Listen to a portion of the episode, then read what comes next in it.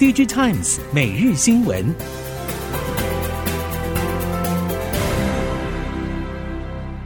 这一次，您也可以入主关埔特区，富宇天骏，自备一百一十八万起，工程结构零付款到交屋，登顶关埔之巅，坐拥科技城新 Costco 双商城，成就人生极致梦想。全国豪宅品牌富宇建设，精铸建筑工艺，见证时代价值。预约专线零三五七九零零九九，富宇天峻。听众朋友您好，欢迎收听 DJ Times 每日新闻，我是袁长杰，现在为您提供今天科技产业的新闻重点。首先带您看到，NVIDIA 的 AI GPU 系列需求爆发，却因为台积电 c o n w o s 先进封装产能严重不足，无法满足客户需求。遭美国封锁高阶 AI 晶片的中国，也抢不到足够的 NVIDIA GPU。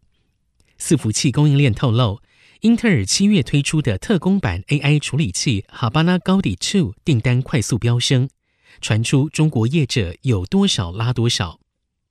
Gaudi 2采用台积电七纳米制程，英特尔现在已经向台积电大追单。根据了解，订单能见度已经到明年中，下一代采用台积电五四纳米制程高 D Three 也加速明年上市时程。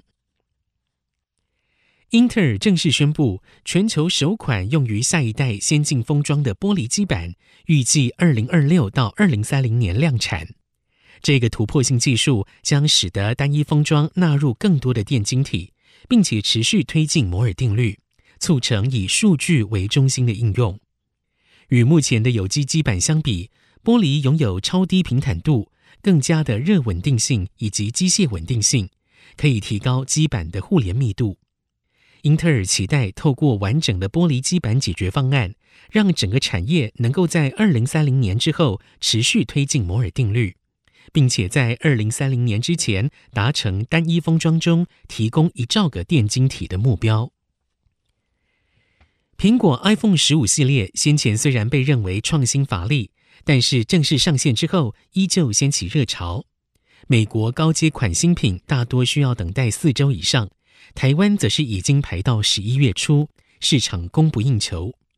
部分预测表示，今年 iPhone 十五整体销售会下滑，但是供应链业者表示，目前还不到下定论的阶段。依照往例，在首购订单陆续满足之后，十月下旬之际，整体供销情形会逐步稳定，后续订单的情况也会更加清晰。另外，由于 iPhone 十五首度同步在印度生产。所以，印度市场也可能会直接影响到整体表现。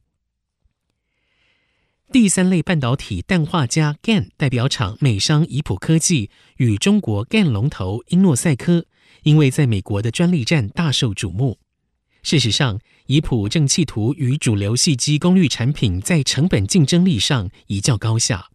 宜普联合创办人暨执行长 Alex Lido 接受 DigiTimes 专访时表示。目前许多研究者认为 GaN 的价格比矽基来得昂贵，但这不是事实。虽然当下 GaN 表现与理论值相比还有三百倍的差距，但是随着每代产品的优化，GaN 已经可以大幅降低使用者的成本，提高效能，并且提供创新功能。NVIDIA H100 GPU 全球热销，市场研究公司 Omdia 调查。NVIDIA 在今年第二季出货了超过九百吨的 H100 处理器。Omdia 尚未揭露以重量形式披露 GPU 出货量的原因。外界推测，Omdia 是从供应商端获得出货数据。Omdia 表示，包括散热器的单个 H100 GPU 重量超过三公斤，所以估计 NVIDIA H100 在第二季出货超过三十万个。Omdia 预估。未来几季 NVIDIA H100 出货量还是会与第二季相近，所以今年 NVIDIA 有望销售出大约一百二十万个 H100 GPU。透过 AI，业界期盼能够提升自动化，替代人才缺口。但是台湾人工智慧学校校务长蔡明顺表示，台湾产业 AI 化人才挑战，包括实战人才短缺失衡，技术能力辨识度不足。国际竞争造成人才流失，以及创新跨学科整合缺乏这四大问题。生成式 AI 也引发了通用型技术变革，跨学科整合变得更为重要。蔡明顺认为，台湾如果要翻转产业，至少需要十万人。目前人工智慧学校毕业生已经突破了一万人，未来在理工领域还有扩散空间。另外，有更大的空间可以扩散到人文社会科学的白领族群。记忆体大厂透过主动减产、控制产出，拉动产业对价格调涨的预期心态。尽管今年下半年中国消费性市场需求并不乐观，但是面对即将到来的十一以及双十一促销档期，模组业者认为近期现货价接连上涨。终端通路以及代理商比较有意愿恢复拉货，提升库存周转流动。高阶 DDR4 渴望以保值性较佳的优势，成为终端主力战场。因为六一八销售表现低于往年水准，业界预期十一或者双十一促销有机会优于上半年的表现。面对全球电视市场停滞。三星电子和乐金电子的策略着重于攻略彼此主力市场。南韩业界预期，这会带来各领域的版图重组。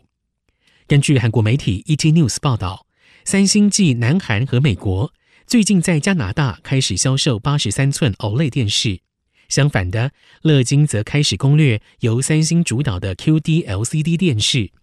业界表示，三星和乐金互相攻略彼此地盘，将对两家业者的产品组合多元化带来正面影响，也有助于牵制近期快速扩张的中国业者，建立维持技术市场领先差距的基础。中国车厂比亚迪近来不断的加大出口力道，除了与特斯拉的拉锯战持续不停，抢攻泰国市场的举动也引发关注。其中，台系车用供应链业者强而有力的供给澳元，成为比亚迪海外扩张计划顺利进行的关键因素。刹车总泵分泵 AM 建大厂永兴董事长季金德表示，子公司福州兴信核心客户便是比亚迪，将持续争取电动车的订单。预期福州兴信的获利贡献可望持续增加，到今年底占比可以达到百分之四十。而比亚迪约占福州兴信的营收三到四成。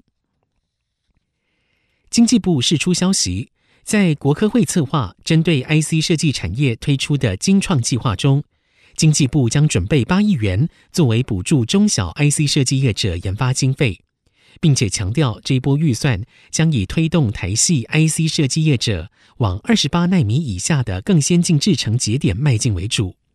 业界人士认为，虽然补助数字还不如预期，但不无小补。针对中小 IC 设计业者提供支援，避免持续遭到中系同业追击的想法也是正确的。不过，后续是否还有更多配套的政策推出，应该会是业界更加关心的议题。俄乌战争至今超过了一年半，未见停歇。战争引发天然气供给短缺，让各国陷入能源危机。专家表示，受到地缘政治影响，全球能源供需格局正产生结构性变化，能源转型将从净零优先转向安全优先。工研院产科所能源研究组组长谢志强表示，各国为了巩固自身能源供需，会提高自主性，分散风险，包括像是矿产等关键原材料，同时也会与信任的伙伴阵营合作。建立像是跨境的超级电网，或是永续能源技术供应链。储能领域可以依照电表分为表前、表后。表前要求的储能系统规模大，表后以中小型为主。